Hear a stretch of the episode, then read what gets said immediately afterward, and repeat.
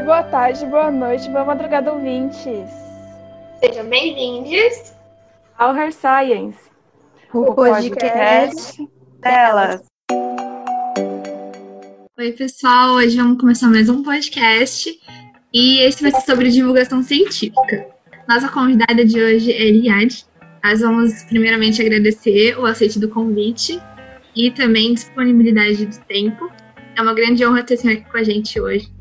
E a gente gostaria de começar perguntando qual é a sua visão sobre a divulgação científica. Olá, meninas, Iris, Nayares, Adela, Estefânia e ouvintes. Uh, eu agradeço muito pelo convite, me sinto muito honrada em contribuir com projetos que falem muito sobre as questões de gênero na ciência, que contribuem para isso. E vocês, mais que nunca, estão contribuindo mais do que eu, né? São, ao invés de uma, nós temos aqui quatro maravilhosas contribuindo para isso, então eu agradeço muito de poder compor esse time hoje. A, a minha visão de divulgação científica é uma visão muito mais social do que uma questão no quesito científico, né? Eu, eu uso a divulgação científica como transformador social, porque foi o que a ciência fez comigo, né? Eu, eu, eu tenho uma história que mostra muito quanto a ciência pode te levar para outros caminhos. Só que, normalmente, a pessoa que precisa da sua inserção no mundo da ciência, ela não vai buscar, ela não faz nem ideia que isso acontece, que isso existe. Então, eu acredito muito que nós, pessoas que estão dentro da ciência, pessoas que se dizem, né, a que detêm conhecimento, precisa ir atrás das pessoas que precisam de, de ciência e de alfabetização científica. E como aluna de escola pública, periférica, no interior da Bahia, é, que precisou de alguém que acreditasse, que precisou de um professor que olhasse e dissesse, não, ela tem potencial e, e, de investimento de outras pessoas. Eu acredito que se eu tivesse tido acesso a projetos de divulgação científica um pouco antes, teria sido até uma visão mais simples e, e eu acredito que há uma perda potencial muito grande de pessoas que poderiam estar fazendo ciência no Brasil e que não têm acesso ao que é ciência. Então, eu acredito na divulgação científica, não desmerecendo né, a divulgação científica como jornalismo científico, como a comunicação científica, eu não desmereço isso, eu acredito na divulgação pela internet, por outros meios, nas revistas, mas eu acredito muito mais no poder de transformar ação social, das ações de extensão ligadas à divulgação científica. Porque, além de eu ser um projeto de coisas assim, eu já vi muitas crianças terem a vida transformada em função de terem tido a oportunidade de presenciar pelo menos um cientista falando, de conhecer pessoalmente um cientista, ou de ter a oportunidade de ir numa feira de ciências ou num projeto de ciências e a partir dali ela escolher o que quer fazer. Então, para mim, a divulgação científica principalmente vinculada a projetos de extensão, tem um potencial de transformação social. E, aliás, quais são os tipos de divulgação científica? Como eu falei agora há pouco, né, existem a, a, a divulgação científica, ela pode estar vinculada é, a divulgação científica que é feita pelo especialista e a divulgação científica que é feita por uma pessoa que não é especialista naquela área que ela está divulgando. Isso está muito relacionado ao jornalismo científico, né? Ou a comunicação científica. O jornalista científico é aquele que tem o seu blog, a sua página, e que vai passar para o mundo fora, para as outras pessoas, o que é feito sobre ciência. E eu não preciso ser especialista no assunto para fazer isso, eu estou passando adiante, né? Eu estou falando de jornalismo científico. Tem também a comunicação científica, que é o que o mundo da ciência faz aos pares. Eu descubro alguma coisa na minha área, publico um artigo científico numa revista científica especializada e isso vai ser divulgado mundo afora. Então, eu estou falando de comunicação científica e normalmente é feito por um especialista. O especialista é que publica sobre isso. Os blogs de ciência não necessariamente precisam ser blogs que são fundados por especialistas, mas também pessoas que querem só disseminar a ciência, divulgar a ciência. E tem a divulgação científica, que é feita da forma com que eu trabalho, que é a divulgação científica em loco, né? Ir nas escolas, nas feiras, nos eventos, ou criar eventos para que isso seja feito. Em momentos como a Semana Nacional de Ciência e Tecnologia, Semana Mundial do Espaço, Asteroid Day, que nós vamos ter agora no dia 30 de junho, utilizar de momentos como esse, que o mundo inteiro está comemorando aquele evento, para se disseminar a ciência, para se divulgar a ciência. É, quais são os principais assim, impactos que você observou é, na divulgação científica? Como eu falei um pouquinho da, da, da minha história de vida, eu tenho notado, eu tenho um planetário móvel inflável aqui, né? E eu levo esse planetário em escolas da periferia em especial, ou em eventos como feiras culturais, Semana do Livro. E o nosso planetário, nós temos, eu tenho um que eu trago de um campus próximo daqui e tenho outro que fica comigo. Esse que fica comigo é um planetário de interação. A pessoa que entra lá, os meus bolsistas vão falando a sessão e os participantes, as pessoas que estão lá na sessão, podem falar e perguntar: mas o que é aquela estrela? Quantas vezes ela é maior que o Sol? E eu tenho notado que este primeiro contato, estou dando um exemplo do planetário, mas a gente tem exposição de ciências, né? Realidade aumentada, realidade virtual, banners.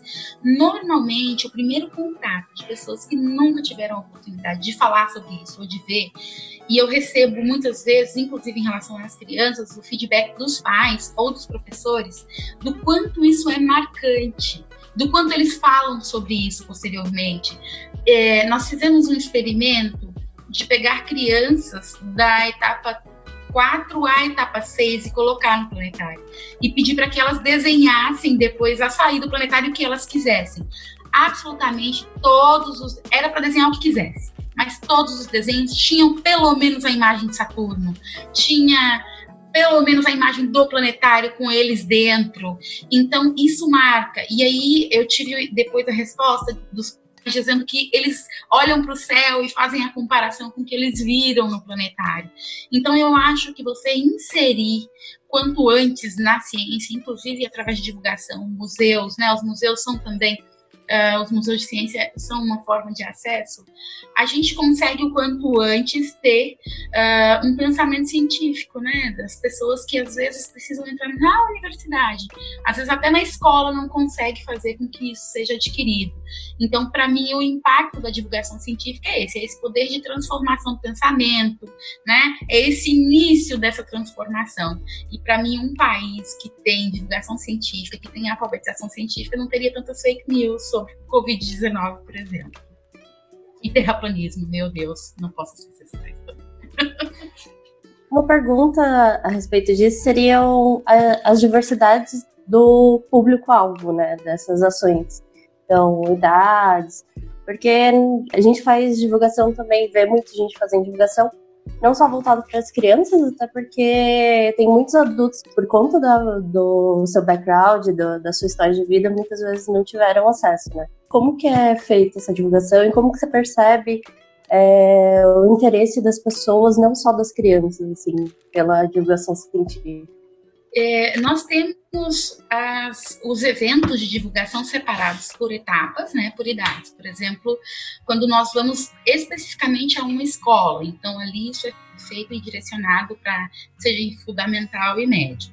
Quando a gente pega, por exemplo, a Semana Nacional de Ciência e Tecnologia e leva, além da Feira de Ciência dos escolares, né, daqui do município, levamos também os laboratórios da universidade, bancadas de laboratório para dentro desse espaço, levamos experimentos científicos que são realizados, telescópios. Ali nós temos em cerca um fluxo de 2 mil, 3 mil pessoas entre os escolares, seus pais e curiosos.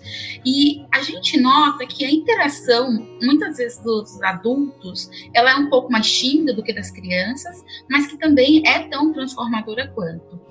E eu tenho notado que nas nossas noites de observação do céu, que é quando a gente monta o telescópio o público em geral na universidade, e aí vão os pais, ou em geral são adultos, uh, quando os adultos estão entre eles, eles já, como as crianças perguntam muito mais num público misturado, o adulto fica um pouco mais tímido, mas em eventos voltados para adultos apenas, a gente tem inclusive a admiração de dizer assim: nossa, eu tenho 40 anos e nunca tinha olhado para Saturno. E a pessoa começa a fazer perguntas a respeito daquilo, no início bastante envergonhado, mas que saem também muito emocionados. Tem gente colocar o olho no telescópio e chorar depois, em função de ter visto um planeta, né? E a gente, principalmente Saturno, que causa bastante choque, crateras da Lua, e, e, e a gente tem também direcionado para a população da comunidade rural.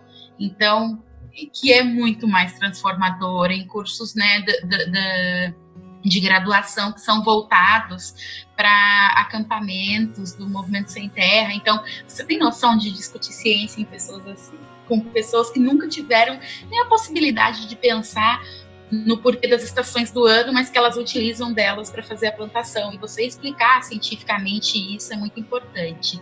Eu ainda não tenho trabalhado com astronomia indígena, tive já um convite de ficar numa tribo por 40 dias, mas não tive tempo ou oportunidade de fazer e eu acho que eu aprenderia muito mais com eles que eles comigo.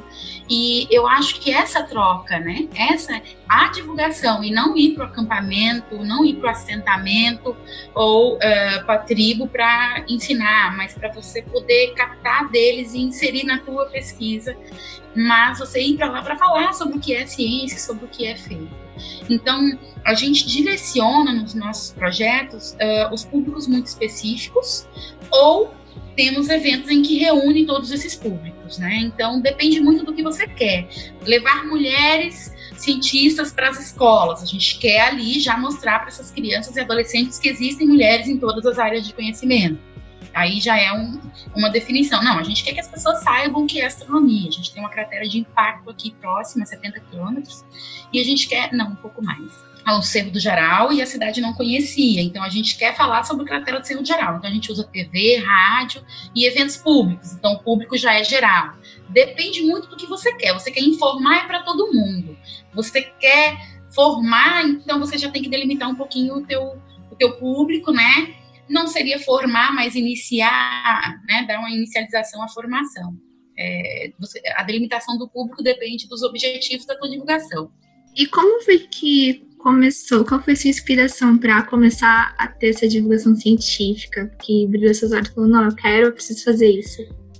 Gente, assim, ó, eu vou ter que escrever o que eu vou falar aqui, porque eu nunca parei para pensar e me perguntar a mesma coisa ontem.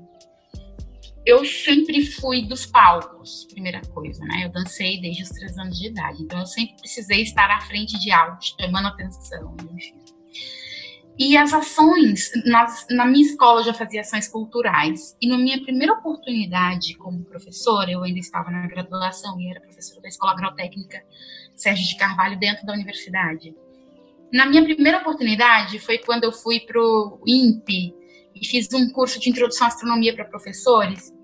Eu cheguei um mês depois, eu fiz um evento para toda a escola sobre astronomia. Tipo, eu fiz uma palestra, exatamente as palestras que eu tinha recebido, e com autorização da direção, a gente fez a Semana Mundial do Espaço, que era cada sala de aula defendendo um tema que envolvesse astronomia e envolvi todos os professores juntos, e foi aquela coisa maravilhosa. Então, assim, foi isso. Eu acho que foi esse poder de transformação, e a partir dali eu vi que esses eventos fazem a diferença, porque eu tenho hoje alunos formados em física, alunos que estão ainda, né, não que obrigatoriamente quem tem o contato tem que seguir a área, mas você dá a oportunidade dele conhecer.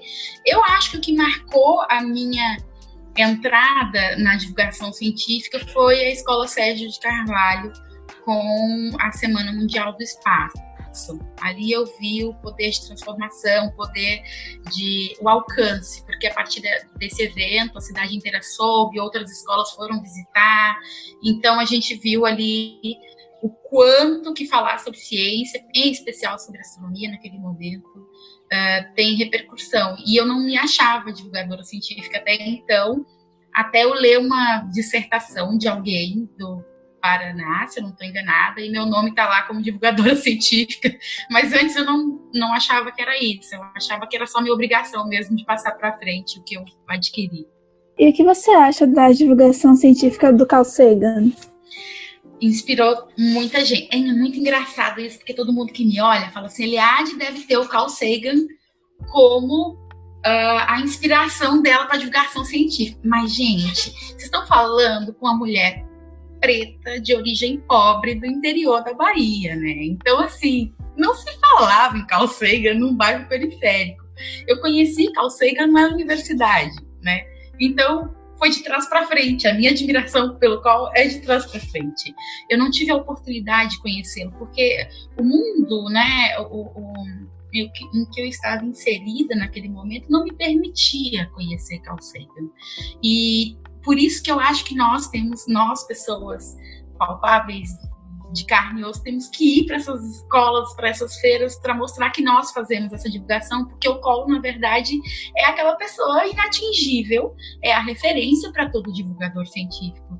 E uma criança, ou até mesmo um adolescente, ou um adulto, ele jamais vai se imaginar comparável a Carl Sagan ou uh, a, a qualquer divulgador que fale sobre a série Cosmos, né? Se bem que agora a gente tem a referência do negro maravilhoso lá, que leva representatividade que é o traz. Então, para mim, Paul Sagan ele é o, o, é como se fosse inatingível. É, é, o Marcelo Glazer do Brasil, assim, né?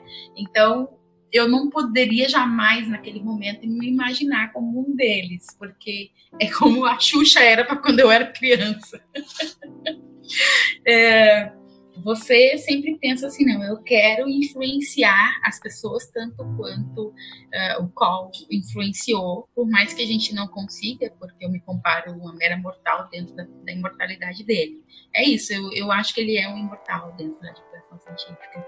Essa questão do Carl, eu acho que é, que é muito engraçado, assim, porque eu também vim de escola pública e eu conheci é, a série Cosmos em si, só que com o, o Grace já, não conheci com o Core. Eu conheci a regravação já. E eu lembro que para mim, é, desde criança, assim, uma coisa que é, sempre foi muito presente é essa questão da gente, como escola pública, é, questão de, de querer compartilhar, porque foi muito mais difícil pra gente, né? Mas eu vou ver se eu entendi. Você quis me dizer que a questão, a, a gente que vem, inclusive, da escola pública, a gente não tem os divulgadores científicos natos como nossa referência, mas os professores, né? A gente sempre quer ser professor porque a gente quer passar para frente. É isso que eu quis me dizer. Né? Então, é, a questão de, de, compartilhar conhecimento acaba nos levando para essa área uh, uh, do magistério, né? a questão de ser professor acaba sendo não porque tu quer ser o professor ali na frente para corrigir prova, mas você quer passar para frente conhecimento. E eu sempre me vi fazendo isso, com as bonecas, com os cachorros em casa, ou seja lá com quem pudesse me ouvir. Eu acho que essa é uma das maiores influências assim, que a escola pública deixa, que o nosso primeiro grande comunicador é o nosso professor. Né? Uma pergunta assim muito importante é saber assim quais foram os seus desafios, sabe? Nesse, na, na, divulgação científica? Quais foram as primeiras barreiras que você enfrentou, assim, durante esse processo? Menina, essa é a primeira vez que me fazem essa pergunta. Tipo, na divulgação científica, principais desafios, eu acho que é adaptar a linguagem de pesquisador à linguagem popular. Porque você sair da linguagem popular, da linguagem comum, se tornar um pesquisador, defender tua tese, orientar um mestrado, ler artigos científicos, escrevê-los e depois voltar e explicar isso para um público que não está inserido no mesmo meio. Então, eu acho que não é só para mim, para qualquer comunicador científico, é você adaptar a linguagem ao público que você está falando. E eu acho que é a obrigação de qualquer comunicador e divulgador científico é ele sair do pedestal de pesquisador e falar da sua pesquisa como se estivesse defendendo para sua banca, para o mesmo público de uma de uma feira aberta, né, numa praça pública. Então eu acho que o maior desafio é você falar exatamente o que você fez toda a tua vida ou durante aquele trabalho em específico, adaptado ao público que está te assistindo. Da palestra sobre impacto de meteoro que matou dinossauro para criança de 5 anos não é fácil, não, gente. Eu tive que fazer isso. Eu acho que foi o maior desafio da minha vida, foi, foi dar uma palestra para criança de 5 anos. Em relação à linguagem, é. crianças, é, Exatamente. Como que é feito? É muito mais visual, muito mais prático para eles entenderem na experiência ou, ou tem outro meio? Depende, né? Quando a minha iniciativa é, por exemplo, levar o planetário e explicar a expansão do universo, explicar os planetas para as crianças, isso tem que ser muito mais visual, dependendo da faixa etária que você trabalha, por exemplo, etapa 6, etapa 5, 5, 6 anos. Num planetário, eles não vão ouvir o texto, eles vão lembrar das imagens, então tem que ter muitos Saturnos, muito, muitas luas, muito... eles têm que sair dali com aquela imagem para quando eles olharem para algum lugar, depois de 5, 10 anos, eles se lembrarem que viu aquilo em algum lugar. No caso de crianças de 5 anos, que foi essa palestra de como morrer os dinossauros, eu levei slides, mas foi a mesma coisa que não, não, não era necessário ter levado. Eles queriam debater comigo, eles queriam falar comigo. Então eu levava um slide ali com uma imagem de um dinossauro, outra com uma concepção artística desse meteoro caindo, mas eles queriam mesmo era expor o que eles pensavam. Então nesse momento você tem que dar uh, asas à imaginação deles, mas você é que tem que trilhar até aonde para que isso não aí deixe de ser uma história do que realmente aconteceu e passe a ser uma história, né? Então a gente tem que delimitar dependendo do que você quer fazer, você vai utilizar ou de imagens ou você vai fazer com que eles contem essa história junto contigo é, foi, foi bem diferente. Palestra para esse público foi diferente. Já lidar com planetário ou com exposição de banners é diferente, né? Eles assistem, eles olham o banner e fazem a pergunta e você vai conversando com eles. Então a imagem ela, ela, ela impacta, ela fica. Porém, essa troca de experiência ela acontece melhor quando você deixa eles perguntarem, eles é que guiam o que você tem que dizer. Mas é uma pergunta: esse público que que escuta e tudo mais, tem diferença do gênero? Ou você vê mais um público, ou você vê mais o outro? Assim, tem diferença ou é tudo igual? Dentro da divulgação científica, não tenho notado diferença. Dentro da divulgação, igual. Dependendo da escola, dependendo do local, as meninas vão falar mais, as meninas, mas isso depende muito da história dessa escola, entendeu? Uh, na divulgação de público geral, eu não noto diferença se nos procuram mais meninos, meninas, homens ou mulheres. A divulgação científica feita para o público geral, ela não tem é, esse viés de divisão de, de gênero. É, isso é muito interessante, porque quem poda é, é, é o próprio meio científico. É, Eliade, você pode falar dos seus projetos atuais? Se quiser fazer um mechanzinho também. Eita, nós, então senta que lá vem história. é, atualmente, de divulgação científica, eu trabalho com as cientistas do Pampa. Eu sou coordenadora de um grupo que é composto por seis professoras aqui da Unipampa do campus de Uruguaiana, cada uma de uma área específica, né? Tem eu que sou da astrofísica, a professora Carla, que é da física, do ensino de física, tem a professora Dayana, que é psicologista, a Pamela, que é neurocientista, a Mara, que é química da área do ensino de química, e a Simone, que é da química dura da área da pesquisa. E nós formamos um grupo para a divulgação de mulheres na ciência. Então, a gente teve um, um projeto chamado Energéticas, aprovado pelo Fundo Elas há dois anos, 35 meninas de uma escola pública que nós discutimos sobre gêneros com ela, na escola, com os pais dela, e durante oito meses elas estiveram conosco para, além da discussão, elas aprenderem a, a, preparar protótipos de geração de energia solar, eólica e biodiesel. E aí elas apresentaram isso no final, né, para a Fundação Carlos Chagas e para a Feira de Ciências da cidade, que eu coordeno. E hoje a gente acompanha como que essas meninas estão. Elas eram no terceiro ano em 2018 e a gente acompanha agora onde elas estão, quais os cursos que elas optaram, como é que ela, como é que está o enfrentamento, né, após esse, esse contato conosco. E isso é um projeto que vem desse meu programa é, chamado Cientistas do Pampa. Além disso, cada uma de nós, dentro dos Cientistas do Pampa, trabalha com a divulgação científica da sua área. A Pamela aborda muitas questões de maternidade e ciência, né? Que eu entrei agora recentemente para Parenting Science, mesmo não sendo parent.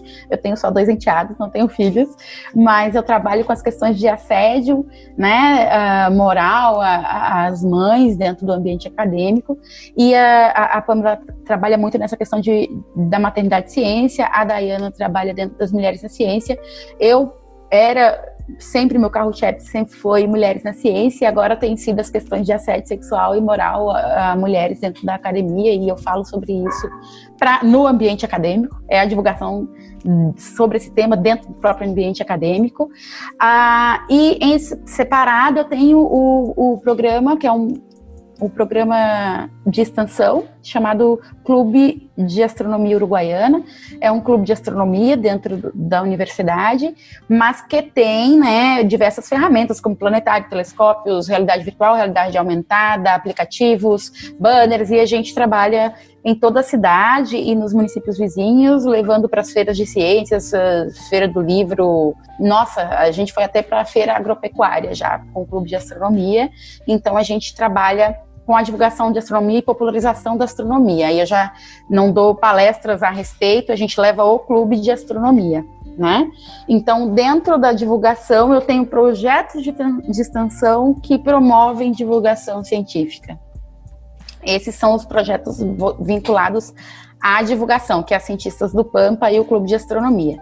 Hoje, de pesquisa, eu trabalho com aglomerados estelares imersos, né? Eu trabalho com a descoberta desses aglomerados, aonde que as estrelas nascem na nossa galáxia, eu busco por isso, mas não busco muitos, eu devo ter só uns 12 em relação ao meu ex-orientador que tem uns 3 mil, só que uh, eu trabalho mais com a configuração deles, as descobertas em relação aos parâmetros físicos e estruturais, idade, composição, a que distância que eles estão de nós, por que, que eles nasceram, qual foi o evento que, que fez com que aquele meio se alterasse e nascessem esses, essas estrelas. Então eu trabalho dentro disso, trabalho também dentro da área da, da, da, astronomia como tema gerador dentro do ensino de física. Então, eu oriento alguns trabalhos dentro da astronomia como atrativo, né? Dentro do ensino de física e do ensino interdisciplinar. Muita coisa, mas é bem interessante, bem interessante. É, a gente tenta fazer muita coisa e se perde no meio do caminho de tanta coisa. Mas parabéns, realmente inspira bastante.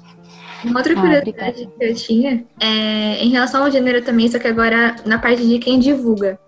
Você percebe alguma diferença nisso? É, quando o divulgador é um homem ou quando o divulgador é mulher, eu noto. Eu gosto das perguntas de vocês, que são perguntas que ninguém nunca me fez, mas que eu já prestei atenção nas minhas coisas. É, eu acho a divulgação científica feminina mais extrovertida do que a divulgação científica masculina. A divulgação científica masculina é mais fechada, ela é mais uh, linear. A divulgação científica feminina, eu acho a divulgação é, mais aberta, ela tem coragem de falar mais piadas até que os homens. Eu não sei se isso é necessário para que a gente tivesse que ter mais atenção. Não sei por que eu deveria parar para pensar por que, que a gente faz assim, ou se as mulheres que têm esse perfil é que se tornam divulgadoras e os homens já têm aquele caráter mais linear. Então eu deveria pensar sobre isso, mas se você comparar uh, palestras de homens e mulheres divulgadores científicos, independente da área, você vai notar uma palestra mais extrovertida por parte feminina. Isso eu estou dando opinião pessoal, né, de pessoa que, que tem observado assim ao longo do que eu tenho visto. As meninas são sempre mais extrovertidas que os meninos e mulheres e homens, se comparar assim, né? As mulheres e meninas tendem a ser mais extrovertidas. Mas diferença, assim, em número de quem divulga mais seria meninas ou meninos, assim, homens ou mulheres? Eu acho que ainda não dá para falar sobre isso, porque ou eu, Eliade, não possa falar, porque como eu faço divulgação dentro da física e astronomia, que é um mundo masculino, até pouco tempo atrás, mais homens é que faziam. E hoje, com as questões da Agenda 2030 da ONU, com as questões de, de inserção mulheres na ciência, né, das questões de igualdade de gênero, você tem visto mais mulheres serem chamadas. Então, para cumprir essa agenda e acaba te dando a falsa impressão de que tem mais mulheres. Só que se você for olhar ao longo da carreira, nessa quantidade, os homens são mais divulgadores porque eles estão em maior quantidade. Então a gente vai ter que esperar um tempinho para essa coisa ficar igual para a gente saber quem é que fica, quem fica mais. Eu tenho uma opinião pessoal.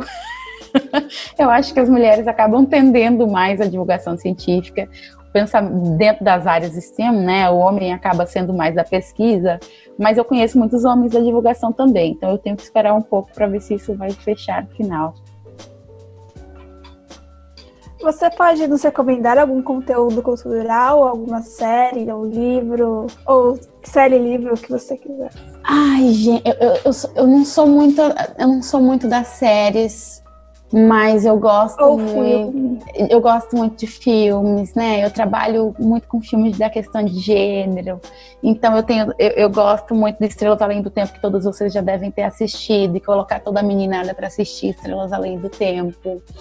Gravidade, Perdido em Marte, que vaga um pouquinho do, do- do- da questão mais científica do que é o gravidade, do que é o interestelar, por exemplo. O interestelar é, é- é- é o tema de minha prova de, de física e relatividade aqui no curso. A última prova é em relação ao filme Interestelar. Todo mundo vem aqui para minha casa assistir o filme e tem que comparar algumas cenas com as minhas eh, aulas. É bem gostoso, que é o último momento do curso, né?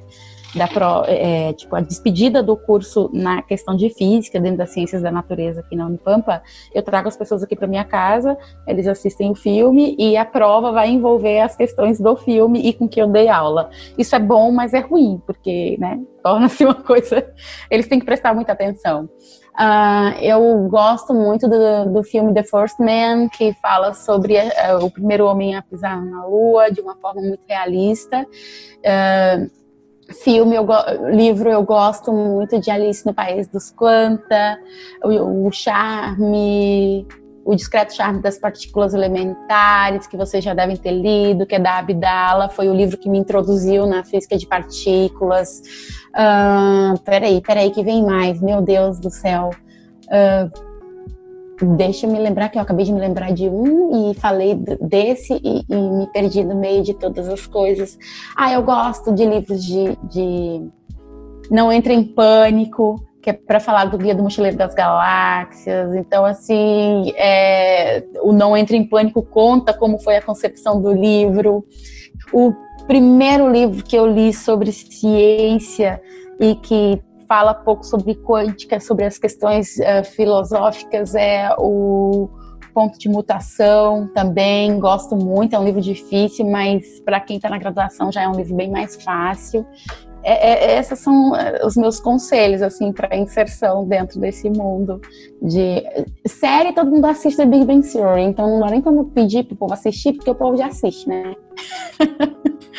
Ah, e tem entre outras, só que esses são os que eu que eu indico assim para pessoa se inserir bastante. Até desenho animado, que eu gosto da Era do Gelo, esse o último da concepção do Big Bang. Eu acho aquele filme fantástico em relação à divulgação científica. Ele é muito muito realista em relação à, à criação do universo. Assistam se vocês não assistirem. Nossa, eu não assisti, eu que vou assistir. É muito bom. O- o- é, você vai chegar à conclusão que quem cria o universo, tudo acontece por causa do esquilinho lá atrás da nossa. Spoiler. Adorei. Pessoal que tá ouvindo a gente, anota todas as recomendações, que com certeza incríveis. Por favor, o mundo de Sofia. Também. O mundo de Sofia, o mundo de Sofia tem muito a questão da, da história de filosofia da ciência, mas é gostoso também. Com certeza. É, são esses. é, eu sou meio raiz, assim, não, não tenho muitas outras opções. Já teve bastante, na real. Várias opções pra gente. Com certeza. A gente já anotou todas aqui. A gente vai deixar até na descrição do podcast as recomendações. Uhum. E a gente gostaria de encerrar aqui é, com uma dica final.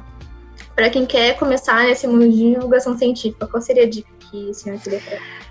Ah, a dica que eu tenho é o seguinte: depende do que você quer ser. Se você quer ser o divulgador científico, a primeira coisa que você tem que ter é segurança a partir daquilo que você vai divulgar. Porque o público geral normalmente vão te fazer perguntas que nenhum componente de banca de TCC, mestrado e doutorado te faria. Então, a segurança acerca do teu tema e treinar bastante a capacidade de adaptação de linguagem ao teu público. Então, se você vai falar para o mundo digital, escrever numa linguagem bem característica do público que você quer atingir. Se você quer atingir crianças, para que você tenha bastante domínio sobre a questão de, de desenhos, procurar psicopedagogos, pessoas que podem te ajudar a como atingir aquele público. Só que se você quer ser o comunicador, a pessoa que organiza a, a, a, divulgação científica, ela tem que pensar nisso, né? Quem eu quero atingir, então eu vou pedir dicas a psicólogos, psicopedagogos, vou pedir dicas a pessoas que entendem de pessoas, né? Se eu quero ser a comunicadora, se eu quero ser a pessoa que vai falar sobre aquele tema, primeira coisa é segurança sobre aquele tema, e treinar com a sua avó, com seu irmão, com seu pai. Se você conseguiu explicar a tua pesquisa para essas pessoas, você consegue explicar para qualquer pessoa, desde que teu pai não seja teu professor universitário e tua avó também.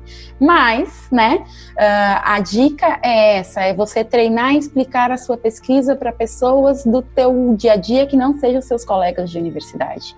Se você consegue fazer isso, você está apto a transformar a tua pesquisa num meio de divulgação da ciência. Mas, Eliade, eu não tenho uma pesquisa. Eu quero que as pessoas apenas saibam ciência. Então, busque temas interessantes, né? Por exemplo, temas de astronomia chama a atenção de muita gente. Então é muito fácil falar sobre Big Bang, buracos negros, chama a atenção de muita gente. Então é você tentar utilizar aquilo pelo qual as pessoas se interessam. Quem é da biofísica, quem é de, das áreas biológicas, ah, e física médica. Então tentar buscar aplicações sobre isso para as pessoas. Ah, você sabe como funciona o raio-x, você sabe como funciona. Sabia que tem física por trás disso, tem essa ciência. Até a chuva, né, gente? Arco-íris.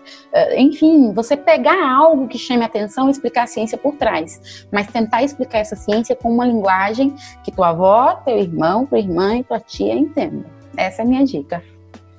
Certeza, isso é muito importante. Eu tinha visto isso para explicar também a parte do mundo quântico, né? Você consegue explicar para uma criança, para um adulto e para uma pessoa idosa, você consegue explicar para todo mundo. Então, treinar essa diversidade de linguagens. Quando você domina, você é, é, e você consegue adaptar a linguagem, a prova do domínio é a adaptação da linguagem. Se você consegue adaptar, é porque você sabe, por isso que eu não dou quântica. Eu dou relatividade. eu não consigo adaptar nem para a linguagem técnica. certeza. E é isso, gente. Gostaria de agradecer a participação. Foi bem divertido. E acredito que todo mundo que for ouvir esse podcast vai, com certeza, sair daqui com uma, uma ideia melhor do que seja. Muitas pessoas não entendem. E vão buscar também saber mais sobre pessoas que divulguem sobre o tema que as pessoas gostam. Então fica aqui nosso agradecimento pelo aceite, por também disponibilizar seu tempo. E é isso, gente. Muito obrigada por seu tempo. Obrigada. Eu agradeço. Adorei, eu amei. papo, assim, é sempre gostoso. A gente sair Foi uma desse... conversa super inspiradora. Sair do é. papo pandemia e falar sobre ciência é muito gostoso. Obrigada pelo convite. Eu espero que consiga uh, ter atingido aí o, as expectativas de vocês, tá? E contem comigo. Pós-pandemia, durante pandemia, virtualmente, presencialmente, contem comigo. Muito obrigada. Muito obrigada. Muito obrigada. Tentar.